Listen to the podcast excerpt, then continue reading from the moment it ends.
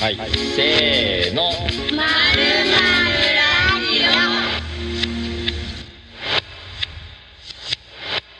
えー、と今回のゲストは山下農園の山下隆さんですよろしくお願いしますよろしくお願いします。はい ありがとうございますはいでえっ、と山下さん声もうちょっと。出せます、はい、出せます。あはい。出せます。はい。ありがとうございます。えっと山下さんは今日はどちらから来られたんですか？今日はあの大山町の旧中山地区の方から、はい来ました。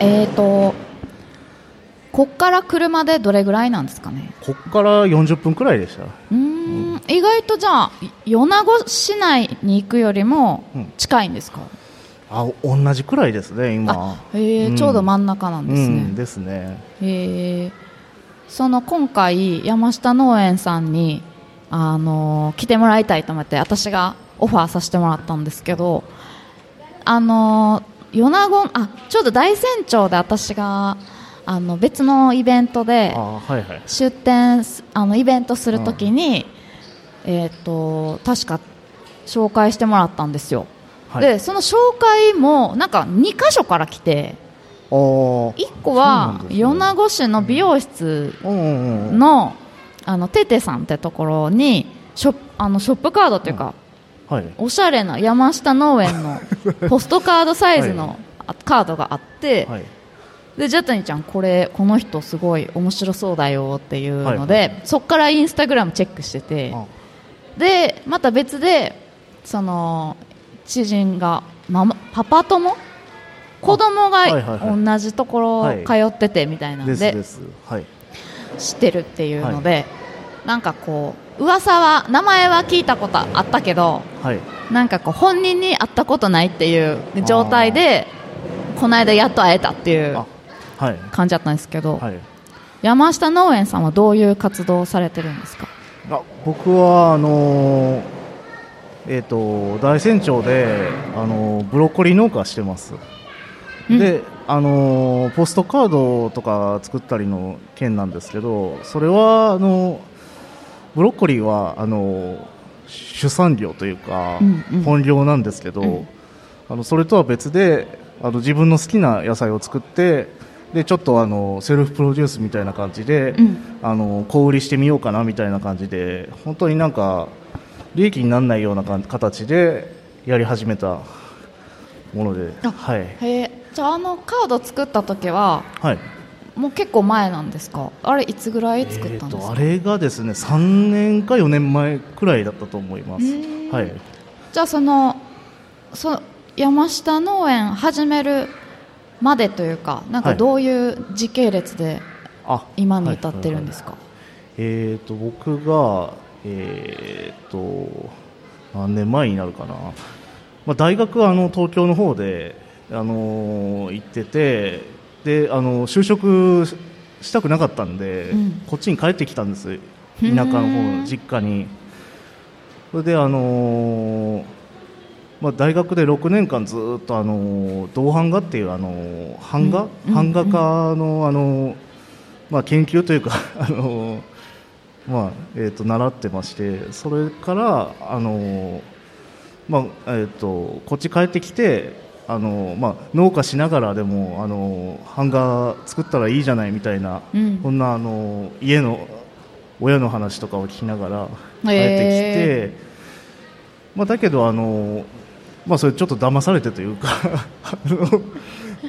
ちょっとあの就職しないしなさいみたいな感じになってで、あこっち帰ってきて、はい、じゃあそう。なるほど。でまあうーんみたいな形でもうあのそのまま農家はせずに、はい。農家もあの、まあ、じいさんがブロッコリー作ってたんで、うん。それで手伝いながらあので、えー、と就職したんですけど、うん。あの病院に。へで,、はい、で介護福祉士として働いてですね、そこからあの、まあ、ずっと手伝いながらやってたんですよ。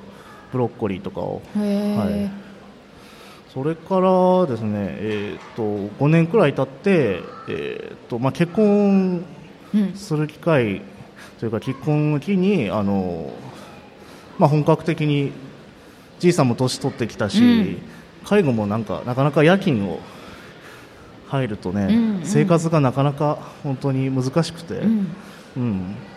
であの本格的に農家に入りましてへえ、農家の世界にへ入りました。えあそうなんです、はい。えじゃあその大学卒業して大学4年行ったんですか、はい。えっとね、大学がまたこれも複雑なんですけど、はい。最初はあの倉敷の方の大学にいて、それであの版画をやってたんですけどずーっと、専門の先生というか方が、まあ、ジャンルがなかったんですよね。で教授が、まあ、教授も版画家なんですけど、ん。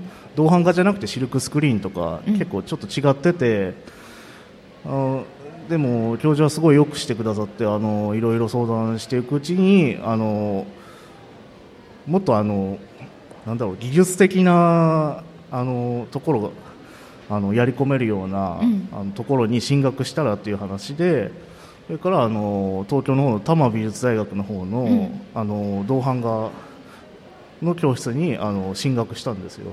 へえ、えもうちょっと聞いていいですあかはい。その高校って生まれは今の大山あ町生まれそうです。はい。でえっと小学校中学高校は全部実家から通えるとこ行ってたんですか、あはい、通ってました。はい。なんでそこから版画になったんですか？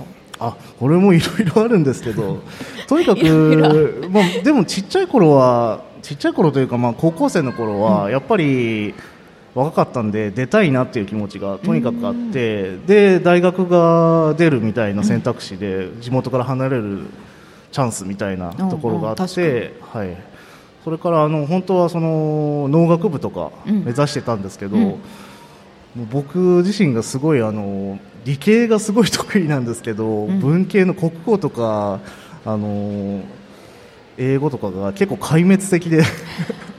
で調べていくと結構あの美大系ってあの半分でいいんですよね。その5教科の中で選択が、うん。それであいいんじゃないかみたいな。結構あの絵描いたりするのもなんかあの不器用な方じゃないぞみたいな勝手な自信があって、はい、それからあの進学しいろいろ調べてやって、んえーっとそしたらあの同級生の子に画塾に通ってるぞって受験デッサンを、でそこのあの鳥取市の方にあるんですけどカロの方に、うん。そこにあの一緒に誘ってもらって行くうちになんかデッサンがすごい楽しくなって、ん。はい、でなんかこう作家志望になっていったというかそれで、うん。はい、そんな経緯で、はい、えでもいっぱいあるじゃないですか作家もなんで版画やったんですか？はいはいはい、これもね、あのーなんだろうな、えーちょうどその岡山にいるときに、うん。本当なんか急になんか作家志望になったんで、うん。あの空っぽな人間、まあ、今でも変わらないかもしれないんですけどであのやっぱりなんか美術ってただ作るだけじゃなくて、うん。いろんなものを見るみたいなはい。ことが大事だって言われて、で岡山のあの、えー、となんか古今東西のなんか銅版画を集めたなんか展覧会みたいなのがありまして版画展みたいなのが、うん。そこに行ってあの浜口洋三っていうあの銅版画家のうん。作品を見たらすごいなんかそれで感銘を受けて、はい、そこから目指してみようみたいな。あそうなんですね、なるほど。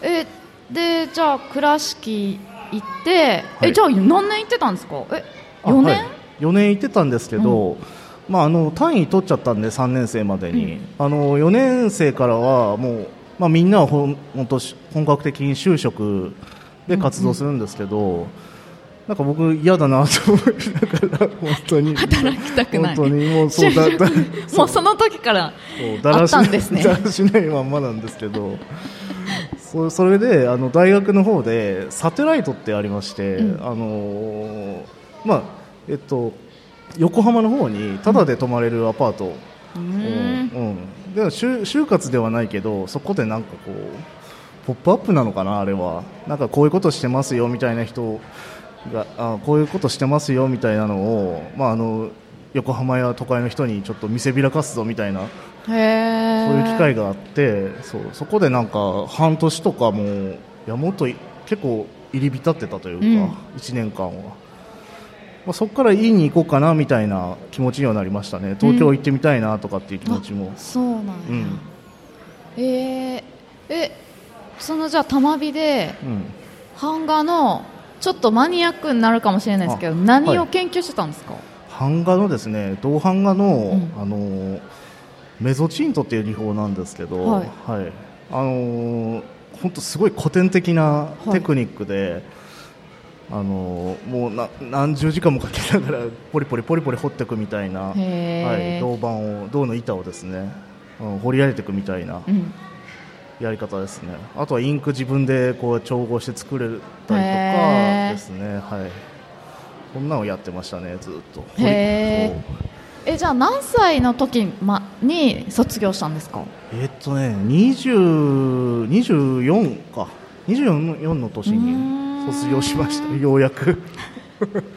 一浪したんでねあのあなるほどなるほ高校どの時急に変えちゃったんでその志望を。えじゃあ版画のこと6年ぐらいはいはいはい。やってたんですか、そうです。あもうずっとはい。じゃあもう作品活動というかあそうですね。制作してうん。発表してっていうのをそうですそうです。東京でもやってて、これもまたなんかだらしないところなんですけど、まあ、古典技法で時間もかかるっていうのは言い訳なんですけど、はい。作る方がなんかずっと楽しくて ほとんど活動っていうあ。発表がね本当12回とかくらいかなって感じですね。もうめっちゃ集中できるっていうかそうですね。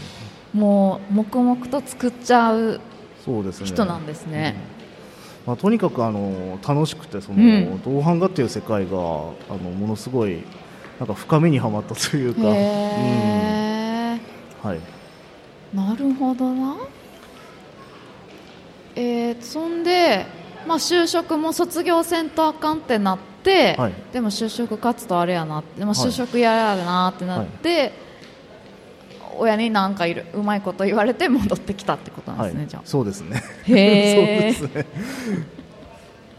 そのあとこう自分で、まあ、農農業もそんな勉強というか知識もいるじゃないですか、あはいはいはいなんかそのこれやろうってなったのはあいやーなんかねあのーすごいねあのー画塾の時に、あの高校の受験生の時に、まあ、あの先生の奥さんがおられて、うん。奥さんは別に先生ではないんですけど、うん。その奥さんが朝早起きするといいよみたいな、うん。作家たるものみたいな この日が昇った時に、はいはい。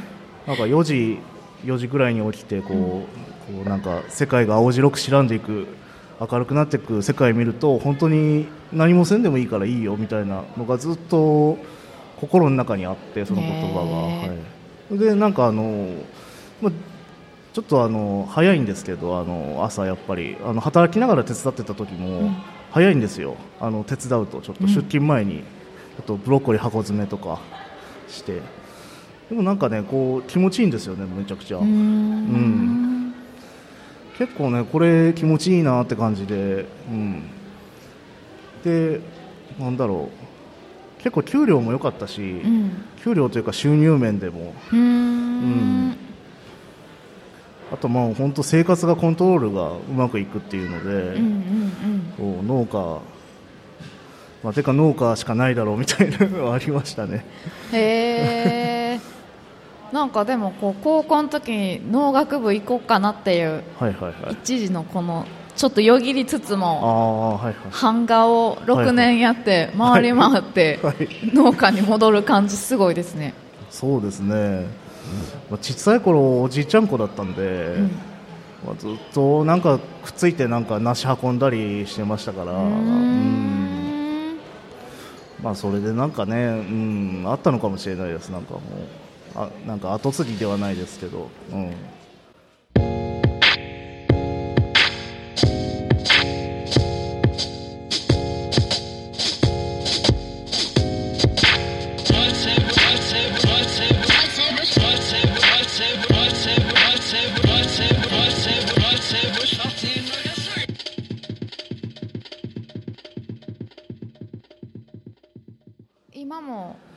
ブロッコリー農家やりつつうん。こう他の野菜もなんか作って変わった野菜あはいはいはい。作ったり、はい。なんか写真見たらすごいはい。野菜がなんてかっこいい写真 いっぱいあるんですけど。ありがとうございます。その個人の活動というかはい。山下さん自身の活動みたいなのは、はなんかどういったことされてたんですか？農園の。あ活動ですか？僕の、うんうん。えっとそうですね。その収納した時に、なんかあのー最初面積もそんな少ないから、うん。収入がねなかなか難しかったんですよ、うん。だからあの農家のバイトみたいな行ってて、まあ、芝の結束とかあと歩合制のねあの農業系のやりながら半分はあのブロッコリー作ってみたいなことしてて結構余裕があったんですよね時間に。ねうん、それであのブロッコリーが作れないっていう畑が出てきて、うん。あの病気でうん。いろんななんか虫がいるからっていうので。でそこで1枚もらって好きなもの作っていいよってじじいさんに言われてて、うんうん。それからあの本当自分が食べたいものとか見たことないようなものをうん。自分が食べたいって。うん。でそれ作り始めたのがきっかけで、はい、ですです。なんかあのー前畑見させてもらった時にはい。なんかすあのー手あんまり触ってないっていうか触ってると思うんですけど、はい。なんかじゃがいもの畑のとこにはい。はいめっちゃ草生えてたな あれ何でしたっけ？あれがね、あれがセイタカあ高草とか言うんですけど、高原のあれへで、まあもっと白座とかって言うんですけど、ううんん、草のなんかこう知ってる畑じゃないなっていうのは 見て分かりました。すいません。あれはなんかこう独学でなんどうやってああなったんですか？いやもうあれはただほったらかしなんですけど、うん、へほったらかしって言ってもあのなんだろう、本当になんか趣味でやってたから、うん。うん。だからあのーどいいかに省力でやるか省エネ、うん、ああ、うん。そうか。です。なんかあのーまあ、パーマカルチャーじゃないですけど、まあはい。こうあんまり人の手かけずに行くみたいな思考っていうか思想もあるじゃないですか、はい。はい。はい。はい。っていうよりは、その省エネで考えたら置いててもいいやんっていう結論になったってことですか？はい、んなんかでもじゃがいもめちゃめちゃ美味しいですもんねあーありがとうございますの。ありがとうございます。私じゃがいも大好きなんですけどはいはいはいろんなじゃがいもを食べたり、あのするんですけどなんか全然違うなななんて言ったらいいかわかんないけどあなんかこう違いは違うことは分かりましたあありがとうございます。なんかゆっくり育ててるとか言ってましたっけ？あそうですね。それちょちょっとあの考えてるかなっていうところは、うんあの奥手の品種、まあ品種でいっぱい野菜あるんですけど、うん。それぞれ。和製長手奥手で。結構ね奥手の品種が良くてそれで育ててますね。奥手っていうのはう、ん。なですか？お遅れてるの奥手ですか？そうですそうです。遅く取れるというか成長に時間がかかってしまうような。あものなんかあの選んだっていうよりかはなんか最終的になんかこう、まあ、無数に選んで作ってみるんですけど、うん。残ってったみたいなあ感感じですかね、特にじゃがいもは。あ、うん。そうなんですね、はい。あじゃああの土壌というか、はい。土に対して、はい。どうやらそういうゆっくり育てるのが合うんじゃないかっていうところが分かったってこと？あー。なんかそれともそういう土にしたってこと？結構ね後付けになってしまうんですけど どうしても作りたいが先先行してそうそうそう。で今こ今こういう形になったっていうので、まあ、だけどね理論的に結構ロジカルに農業を語る人と喋ってたら、はい。ああそうだったんだみたいなんであ。適合してるというかマッチングしてるというか運よくですね、うん、じゃあたまたまというか、はい。見つけた。そう。それがなんか残ってるかなって感じは今ありますね。なんかね人参もね、うん。あの前あの差し入れくれたじゃないですあかはいはいはいであのスタッフが、人参が全然違うって言って びっくりしてました、はいはいはい。あのなんか特に有機栽培というかあの化成肥料を使わないうん。農法だと結構人参分かりやすく出るみたいです。なんか僕以外もなんか作ってる人は、やっぱり煮るのがすぐ柔らかくなるとか、うんそういう話は聞きますね。人参結構現れやすいかなっていうとこうーろん。がありますね。なるほどねそういうことなんですね。うん。なんかこう卸先とかどうやって山下さんのさ野菜はあ。食べれるんですか？えー、と僕はあの今はあの1軒しか卸してないんですけど、うあの米子のあの麦野屋さんというパン屋さんで、うん。あの取引させてもらっててあの本当なんかそこもあの僕がなんかこう趣味半分で作ってるからうん。なんですけど、こう見たことない食べたことないものをこうやってヒュッて出すと、ん。すごいなんかああだこうだって言ってこうやり取りが始まって僕と、そう。だからお互いなんかこの社長とこう点検しながらうん。できてて、でもう本当に利益度外視というかそういう話ができるんで。それでなんかすごい心地よくてそれでやらせてもらってるんですけど、うん。そこで、まあ、直売でも置かせてもらってますし、うん、製造でも使ってもらってるという状況で、はい、やらせてもらってます。はい、んじゃあ米子の麦野屋さんで。あはい。それをこう広げようとかあるんですか？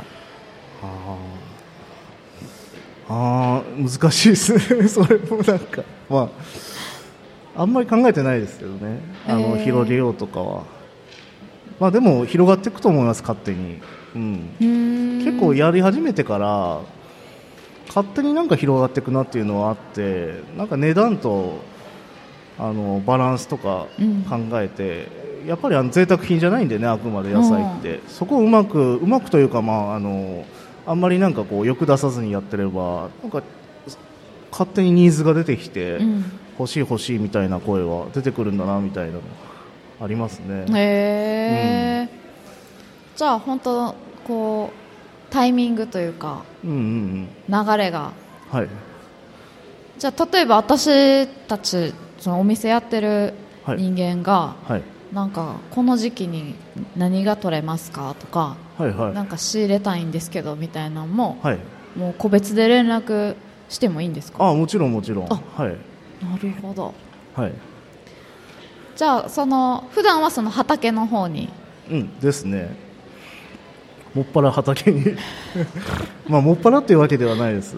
けどあのなんかあの僕運がいいことにあの、畑がそんなに家の周りから5キロ圏内なんですよ、うん。まあ、だからあの遠征しなくて済むというか、うん、周りにあるんでそうそう。結構すぐ家にいたりしますけどね、へーい家で昼寝してたりすると まあ、あとはそのパソコンかまってそうやってあの写真とかをポストカードでうん。こんなんやったらかっこいいんじゃないかとかってごそごそ内職してたりとかしてますけどね、へえ、じゃああとその家族とあ一緒にいたり、はい。そうですね。家族。うん。そうそうそう、まあ、うちあのじいさんだけなんですけど、うん。あの一緒にやってるのはあの、うん。あんまりね他の家族はあの 田舎あるあるかもしれないんですけど、うん。あんまり畑にはノータッチで。うー。んです。じゃあ孫とじいさんが。あそうですね。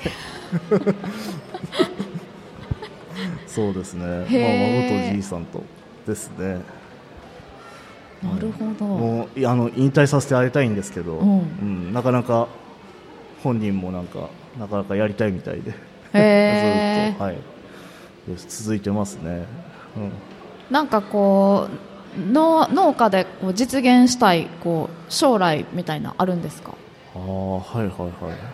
農家で実現したい。もうあのーとりあえずそのじゃがいもとかの人参の、うんああいう自分でやってる分の面積は増やしたいっていうのはあるんですけどあとはなんかこう、まあ、麦野屋さんでもいい取引させてもらってるのでああいうなんかこうこれは良くてこれはどうかなみたいなそういうやり取りができるような仲間を増やしていきたいというのはそういう思いはありますね。ん。なんか確かに前こう品評会というかこうんうんうんうん。うできた野菜が、まあ、ただ美味しいはまああのまあ大体の野菜、はい。大体美味しい、はい。料理次第でも。はい。大体美味しいけどなんかそのものについてこううんうんうんこうなんていうか同業者やったり、はい。まあ、違う異業種となんか喋る交流するの興味あるって前あ言ってましたもんね、あはい。そうすごい興味があってもう結構農業って言っちゃうと、ん。結構今これどこで取れたのとか、うん。あの買い手側からしたらどうやってできてるのかとか分かんなくないですか？結構。そうですね。うん、そこをねなんかあのもっと僕らも距離がなんかもうちょっと短いになればなとは最近考え始めたかなっていうのはなるほど。はい、ありますね。なんかあのー私えっとまあみんなも家庭菜園ぐらいはうんうなんかちょっと庭とかでやったりすると思うんですけどやっぱでも農家さんって勝手なイメージですけど、はいなんかすごい知識とあ何か手間暇をかけてあはい。やってんじゃないかっていうことぐらいしか分かんないっていうかあと、まあ、畑見に行ったら大体なんかその人なりがうん。なんかこう分かるなっていうのははい。なんか思っててこうでっかい機械入れてるかとかあの手でやってるかとか、まあ、その薬使ってるかどうかとか、うん。まあ、でもそれって結構目に見える単純なことで、そのりなんでそれやってるかの理由ってやっぱ聞かないと分かんなかったり今みたいにはい。別にし思想があってやってるっていうよりは、うん。いや省エネでいろいろ考えたらこうなったみたいな そのたまたまそうなっただけみたいなのも。はい。あってなんかそういうの聞くとなんか自分もなんかこう取り入れられるっていうかあ、はい。なんかそんな小難しく考えなくていいんだなとかいうこうちょっとみなんか育てること自体がうん。作ることかな？作ること自体が、えー、と想像しやすくなるというかうんありますもんね。そうですね。あのなんか、まあ、僕あの結構、あのまあ、美大出身って言いふらすあれでもないんですけど、うん。あの結構美術の考え方うん。ってすごい重要だなって思ってうてん。その、まあ、専攻がその版画ではあったんですけど、うん。一応所属が現代美術ってところだったんですよ。現代表現っていうところで。ねはい、だからそのマルセル・デュシャンとかなんか昔のその現代美術を始まったみたいな時の、まあ、歴史とかそういうので考え方で、やっぱなんかコンセプトコンセプトとかあとやっぱレディーメイド、うん。あらかじめ用意されたものを使って表現していくとか、うんそういう考えすごいあの重要にしてて。うーん。でただ本当農業って言ったらアグリカルチャーって言って、ね、あのテクノロジーで終わっちゃう、うん。効率化だけ。でだけどただそれだけじゃなくてやっぱり表現の力とかそのなんだろう。主役はやっぱり野菜とか。うん。でやっぱりあの自然現象に影響されるような、はいはい。実際のものっていうか、うん。であったりとかそういうなんかこう関わりとかがなんかの中で作っていきたいというか。うーん。思いはあって、はい。まあ、だから自然に なんか残っていったみたいなのは、まあ、僕的にはなんかすごいいいかなっていうのあーなるほど、そういう思いというか、うん。コンセプト的にはうん。ぶれてなくて、うん、でそれが結果的に今はいこうなってるっていう、そうですね、へえ、なるほどな。そのテクノロジーだったり効率化みたいなものと、そのレディーメイドみたいなものって、こうどういうこう違いというかその農業においてはあるんですか、はいはい。まあ、やっぱり農業ってあの儲かんないとうん。食べていけないし、うん。あとなんか本当に儲かんない農業してたらあの農耕奴隷じゃないですけど、うん。本当なんか単価の安い仕事を長時間やらされてみたいなうん。感じに自分で陥っちゃうんであとはまあ機械か導入したはいいけどあの、ね、あの支払いができずになんか、あのまあ、支払いのためだけに働くみたいな、うんうん。まあ、ドツボにはまるとそうなっちゃうんで、はい。まあ、絶対的に効率化は考えなくちゃいけないんですけど、ただそればっかりやってると、ん。機械でいいんですよね。人間じゃなくて、うんうん。うん。まあ、そこでなんかバランス取ってかななっていうのはありますね。うん。そのそそこでこう、まあ、レディーメイドって、まあ、うん。この今、ポッドキャストでこうレディメイドだけではい。走っちゃうと、はい。何と何それってなっちゃうから、あはいはい。なんかあえて違う言い方をあ。なんかこうまあレディレディメイドって何ですかっていうはいはいはい。一個入れた方がいいかなって思って今言うんですけど、はいはいはい。なるほどね。なんかこう山下さんの解釈だったらなんて思ってでそれをどういうふうに農業でやってるんですか？あー解釈で。ははなんかこううさっきもちらっと言ったんですけど、うん。主役がどっちやねんみたいな。ああなるほど。なんか自分のその農家私こんなもん作ってますみたいなのは、あんまりやるとやらしくなるところがエゴうん。エゴイスティックというか、うんうんうんもうただ人参できたの食べてあ美味しいなって言って。それそれそれでその人参をじゃあどうやったらできるんだとかって言ったら、はいはいはい。主人公は人参であったり。主人公人参めっちゃいい。ちょっとなんか人参の顔が思いつきました今。まあでもこれもね、まあ、美術の考えになっちゃうんですけどね。なるほど。そうあの。あそうか。なんかこう、まあ、レディメイドって言われたあの作品、うん。うんデュシャンの、うんうん。なんかこうトイレがはい。泉ってはい。名前つけて作品になったってい。うところからはい。始まってると思うんですよ、はい。私の理解では、はい。でそのえっと山下さんはじゃあこう農業っていう行為自体を、うん。そ誰が主役なんていうなんかそこがごちゃ混ぜになってきた今現在に対して、はい。はい。なんかこうなんていうかこう野菜そのものに、うんうん。もう一回なんていうかな。うーんとフォーカスをうん。狭めたみたいなことですか、あのなんか言葉足らずだったんですけど、はい。もうもうちょっと言うと、はい。デュシャンだけじゃなくてあのなんかポロックとか、うん。ジャクソン・ポロックとかの、うんうん。あのアブストラクション。ビシャってそうそうあの絵自体に、うん。あのこの絵の具とかにこの価値があって、うん。その例えばオートマティスムそれまで、うん。あのシュールアリスム全盛期で、うん。ずっとこう世界を支配してたその美術の動向が、うん。それで全く同じような手法で崩れていくみたいな話を、まあ、あのインプットされてて、うん。でやっぱりあの野菜自体にもみたいなポロック的な考えが入ってるというか。そう人間うん。ああちょっと分かってきた、う。んうん。なんかさっきもおっしゃってたそのだから野菜にどう関わってるか自分が、はい。みたいな。はい。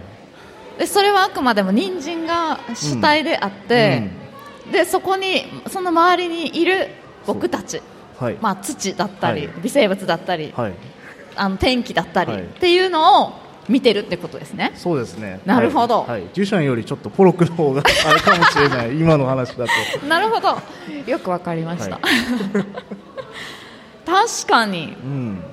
あそう思って聞いてたら、うん。結構その山下さんのなんかなんかのんびりさ野菜作ってんねんなって初め聞いてたんですけど、はい。そのあ人参が主体ではい。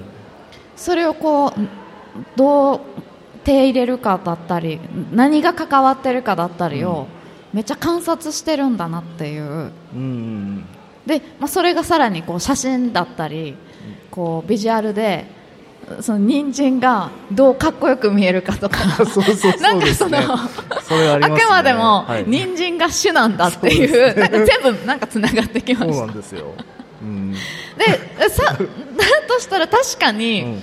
こう完成した人参をうん。語る回欲しいですよね、ああそうなんですよ。あのみんなとねこう、ああだこうだって点検したいんですよめちゃくちゃ。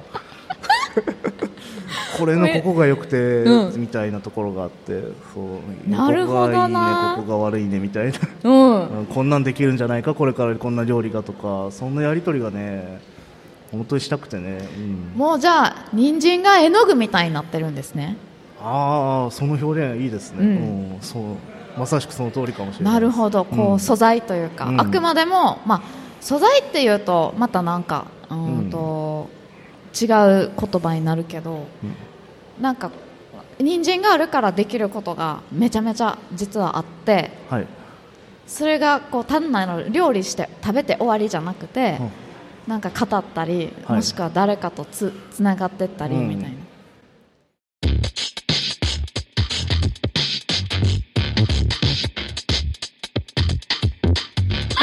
ないよ。ちょっと人参ばっかりになっちゃったんであれなんですけど。じゃがいもパターンもあると思うんですけど、はい。なるほど。う、ん、野菜はね化けますからね。うん、例えばまあのまずい米なんてないじゃないですか、ない。うん。にまあ、人がねどうやって手加えるかとかで化けるし、はい。本当に。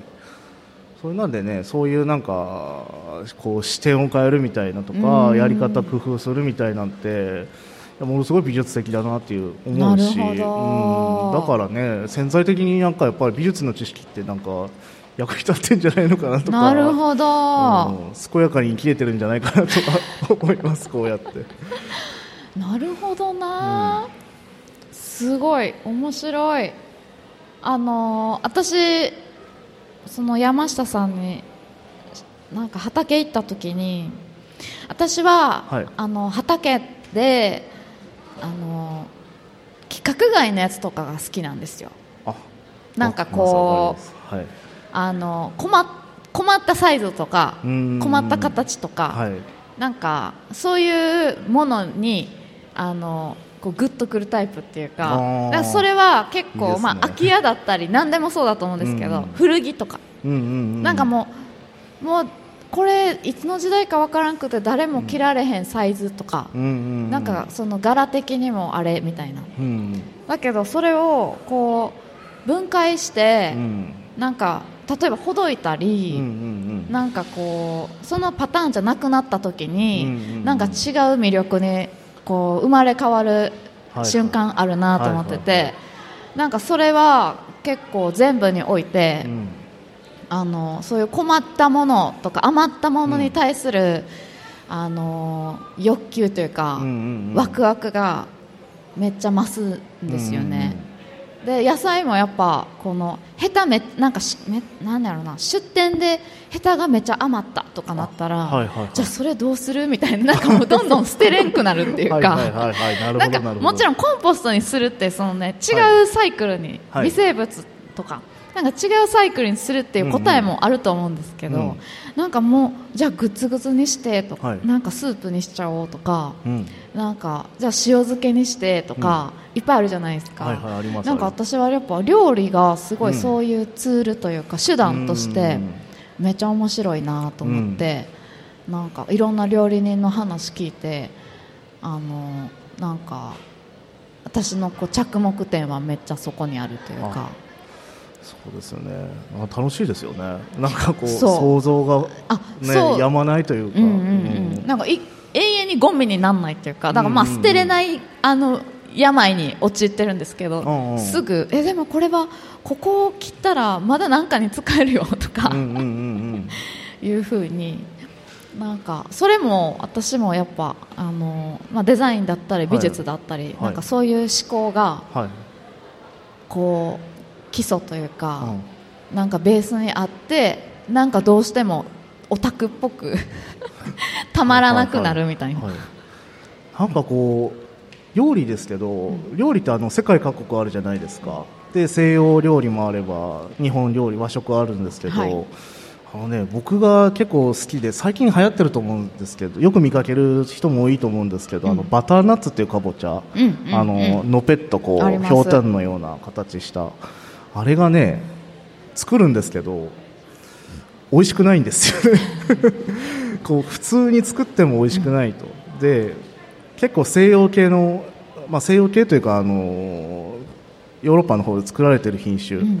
あって作るんですけどなんか全然美味しくないなって思うんですけどうん。でこう YouTube で、うん。あの翻訳機能でこういろんな国の言葉にかぼちゃ、あの料理みたいなのを検索してると、いろんななんかあの、まあ、ヨーロッパの国々が、うん。の人たちが、まあ、こう作るんですけど全然なんかスープの作り方も違っててでなんかあのかぼちゃのポタージュ作りますって言ったらあのリンゴとじゃがいもと、あの玉ねぎ混ぜてみたいな、めっちゃ入ってる。そうです。めちゃくちゃ入ってるんですよね。なんかあの全然違う作り方というかなるほど。そうこれなんか美術的になんかこうこうじゃないかみたいなの考えたらなんかアッサンブラージュ の彫刻とかなんかブリコラージュとか、はいはいはい。なんかそういうコラージュ系のなんか作り方なんかとかやっぱなんか西洋の考え方ってなんかなるほど。勉強になるなみたいなと確かでそう勝手にそうやって妄想しながら。でこのかぼちゃをやっぱりあのーもっと甘く作れるんかもしれないけど、なそもそもがなんか使い方が違うんだなとか思うとねなんかね面白いなって本人、確かに、うん、なんかそうか。そしたらなんかこうよりまあこういちごだったりもより甘くとか、まあトマトもうんこう赤くて甘くてみたいな。あの梨とかも結構、はい。甘さの種類こう品種に分かれたりしますけどはい。なんかこうどういう野菜にしようかっていうよりは、本当にこう、えっと自然にできたうん。その土地のいろんなその刺激により生まれたそれをどうこう味わうかみたいな、そこの知識もあればもう何でもいけますもんね。そうですね、うん、野菜は。あのまずい野菜ないです。確かに。てか食べ物に なんかねうまくするのはね確かに、あの本人次第なので、うん。はい。人間のうん、なんかこうクリエイティブさを信じてるってことなんですかね、そうです。ねそう、いやそうかもでも。うん、まあなんかこうでもスーパーでやっぱ私お店で野菜の料理作るスタッフすごい増えて、はいはい。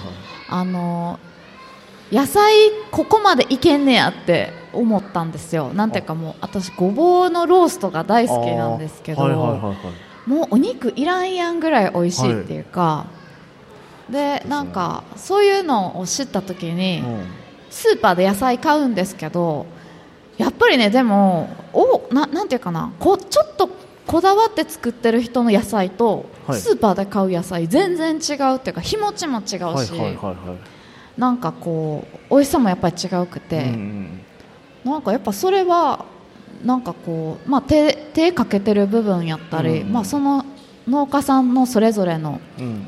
らしさが出てることなのかはいなんかもうその辺ってただの想像でしかないっていうか。そうですね。まあなんかいろんな作物によって、うん。あのーやっぱりまあ一つの現象っていうか、うん。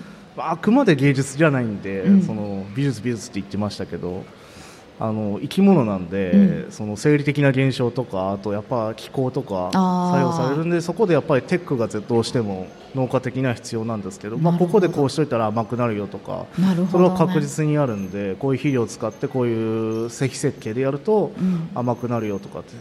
ただやっぱりあの企画で出すんだったらすごいベターな方法がやっぱり決まってて、であの要はその芸術とかとは違うのはやっぱコピー可能じゃないとダメなんですよ、ううんそのやり方もレシピがあって、でこういう気候でとかの時にはこういうことしてとか、まあ、農薬もそうなんですけど、うんうでもそこでやっぱ熱意持ってる人とかっていうのはやっぱりちょっとそこから外れてアドリブしちゃうんですよね。そう。でそのアドリブが、あのー野菜主体になってるんじゃないかなとか思いますけどねそうやって。うん。ん。オリジナル栽培でできたものはやっぱりなんかこうちょっと違うというか。うんどうしても。なるほどね。です。ちょっと野菜またいろいろ買ってみようって思いました。あぜひぜひ。山下さんの野菜も食べたいけどいろんな人の野菜食べるのいいなってちょっとうんそうそうそう。いう気になったりしました、うん。面白いんでね、まあ、あの美術作品とかも全部そうじゃないですか。背景があって、うん。ね、連続してますんで背景が。そのこういう歴史があってとか。そうですね。その時代のそうそう。そのタイミングのいろいろありますこうどっから来た人参だとか じゃがいもだとか かぼちゃだとか考えながらねなんかこうそしたらなんか料理もね面白いと思いますめちゃくちゃ。なるほどね、えっ、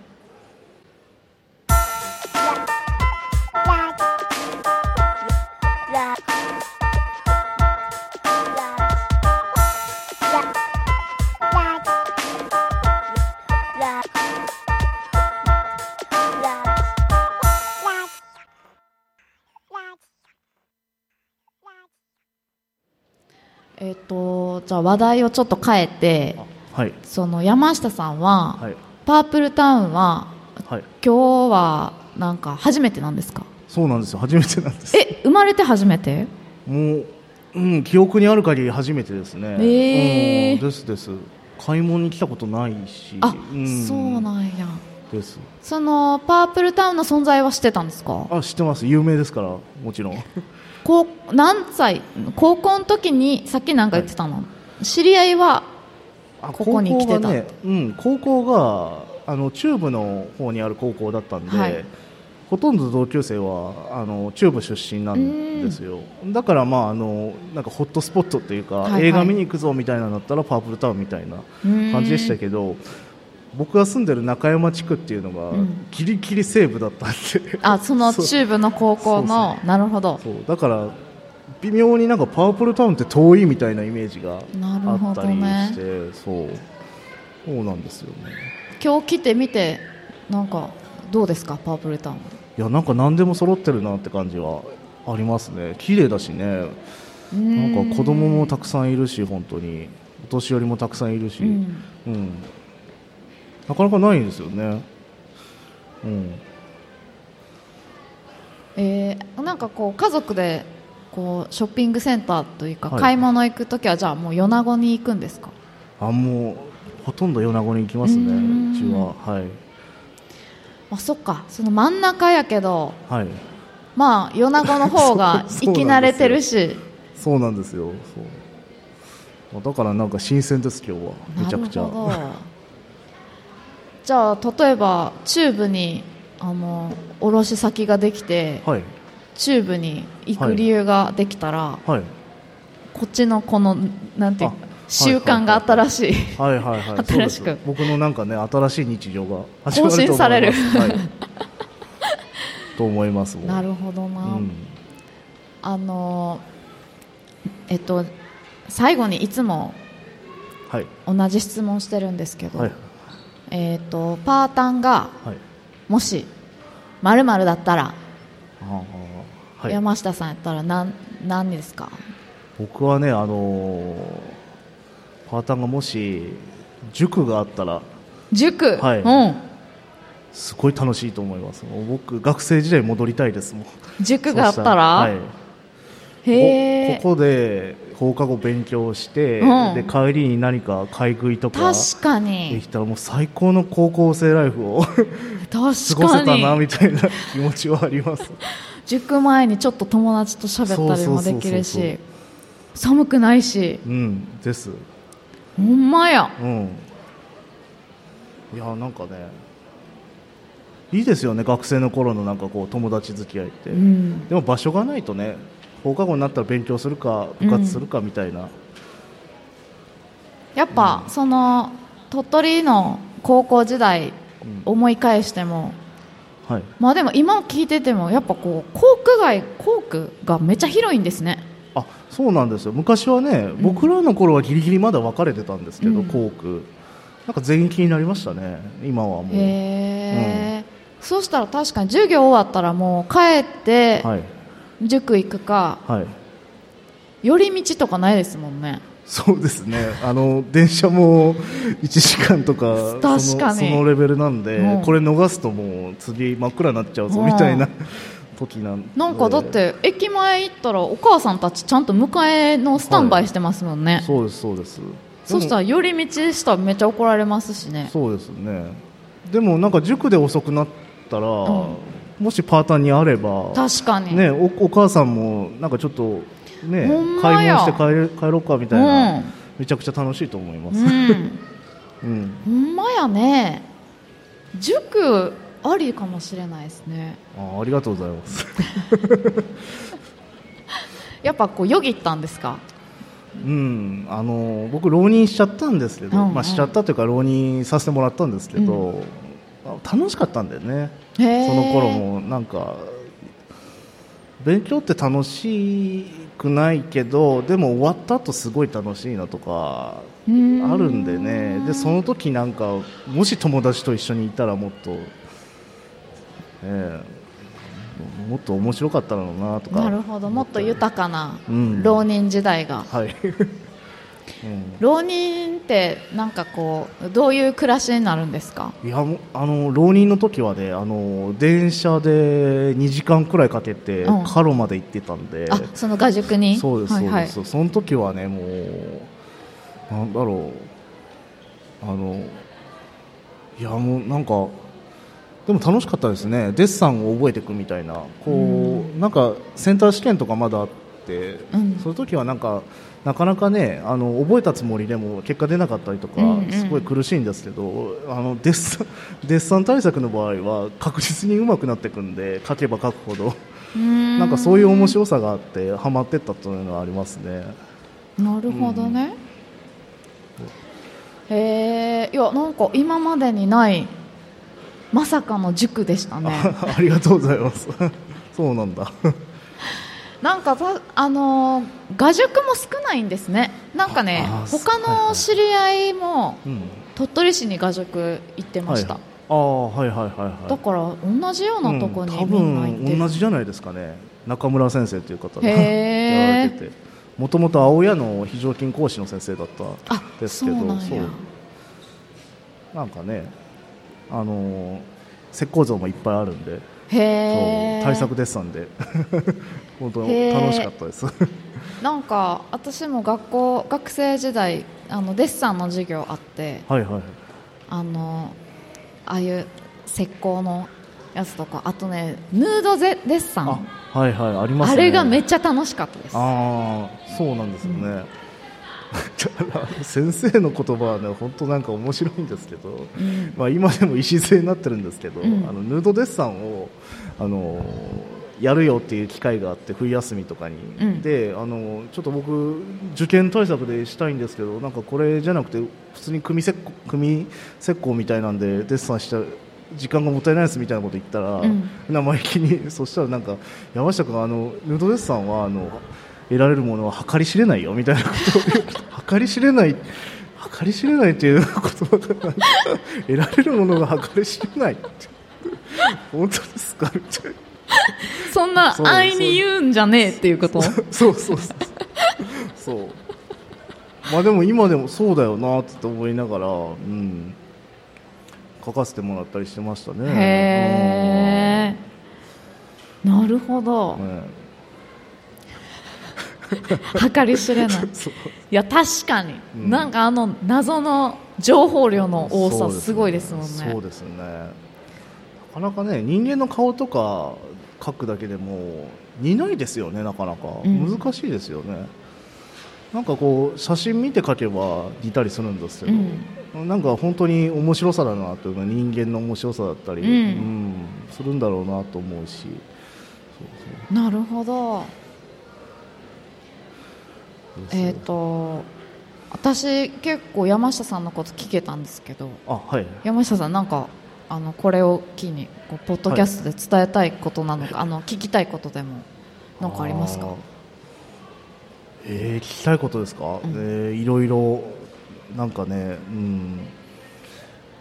そうだな難しいな。聞きたいこと。い喋り足りないでもいいですけど。そうですね、まあ、なんか野菜は安い方がいいですよねっていうイエスっていう言葉を聞きたいですね。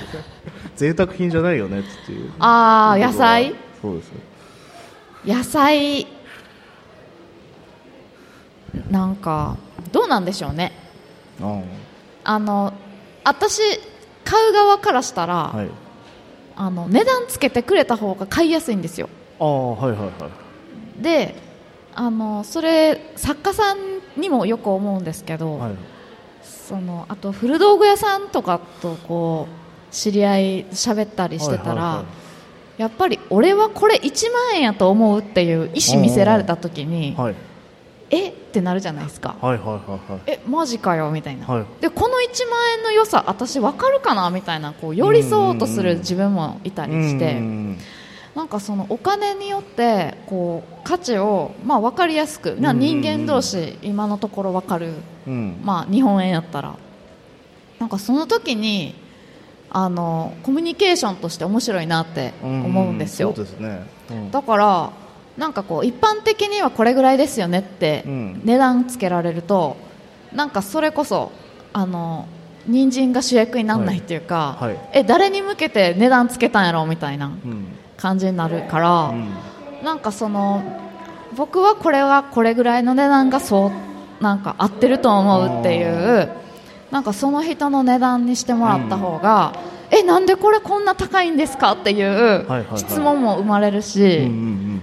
でそれそんなに言うなら買ってみようみたいな、うんうんうん。いうあのところは私はあるなって思いますでももしかしたらそれはあのみんないろいろかもしれないからもちろん安い方がね、今うん。物価めちゃ全部高いからあのいいと思う。それはもちろんあのなんかイエスって言うと思うんですけど、うん。まああえて言うなら、値段つけてほしいなっていう。ああなるほど。はい。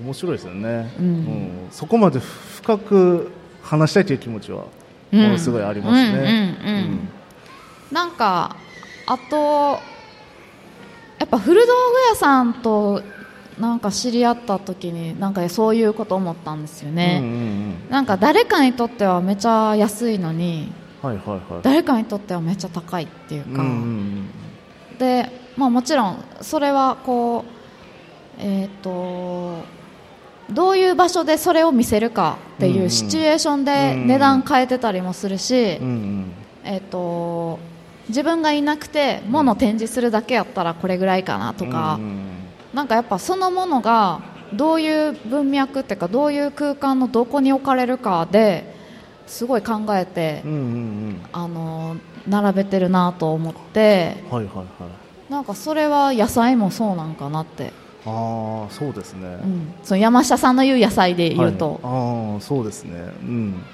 面白いですよね、うん。なんかこうなんかね見たことないものに出会えたみたいなうん、あそうそうそう。そこはもう全部一緒じゃないですか、う。ん。なんか作品と。なんかこう審美眼というか、うんそういうところがね、なんか試されるというか。あそうそうそう、なんかこう前ギャラリーで熱海のギャラリーでうんはい。あのー最年少っていう展うん示山下さんも何回か、はい、あの来てくださったと思うんですけどなんかその時にやっぱ思いましたね。うん。なんか人によって全然こう見え方が違うっていうか、えっとまああの器自体全部違う一点物やから、うん。えっと、私はこれが好きやけどこれ微妙やと思ってたけど誰かはめっちゃ大好きみたいな、うん。うんとかなんかそういうこう誰かにどっかたどり着く必ず、うんはいなんかそういうものだったなと思って。でた例えばそれが全部野菜になって、はい。全員いびつで もちろんはい。野菜全員違うじゃないですか、はなんかその時にどういう語りがあるかみたいなのはちょっと面白そうじゃないですか。そうですね。でその時にやっぱまあその場を開いたあれ最年少ってえっと民のスタッフらで値段値付けしたんですよ、ああはいはいはいだから作り手が値付けしてなくて、はいはいはいはい。でむしろそこも手放すみたいな。はいはいはい。だからこう卸先の人はがこれをいくらか、あーもちろん山下さんのそのいろいろ知った上で、うんうんうん。これがいくらかを値付けして、うん。でなんでこの金額なのかを、うん。その人たちが話すっていうのも、うん。一個のなんかああいいですね。やコミりたい。ュニケーションやなって思って。あーそんなこと、うん、だからこう高い安いだけじゃそこで話すとやっぱりそういう世界に寄っちゃうっていうか、なんかなーって思いました。はいはいはい。ああなんかそういうことやりたいですね本当に、うん。うん。なかなかねこの値決めって難しいから、んうん。そう。しあとでも面白いからねめちゃくちゃ、うーんですよね。なんかあの農業やってるとやっぱり量なんですよね。うん。本当なんか薄利多売なんで、うん。そう。だからなんかこう数字ばっかりで俺何箱出した俺何箱出したみたいな、マウント合戦になるなっちゃうのが当たり前なんですけど。そうそう。だけどそこでねいや今日はねめちゃくちゃいいぞこの形はみたいなそんうなん。やり取りとかねいやこれだったらもう行くやろみたいな。そんな話が、ね、できたらねもう幸せだなみたいな思います。なるほどね。うん。です。へえなんかあの古道具屋さんとコラボとかしても面白そうです、ね、ああ面白そうですね。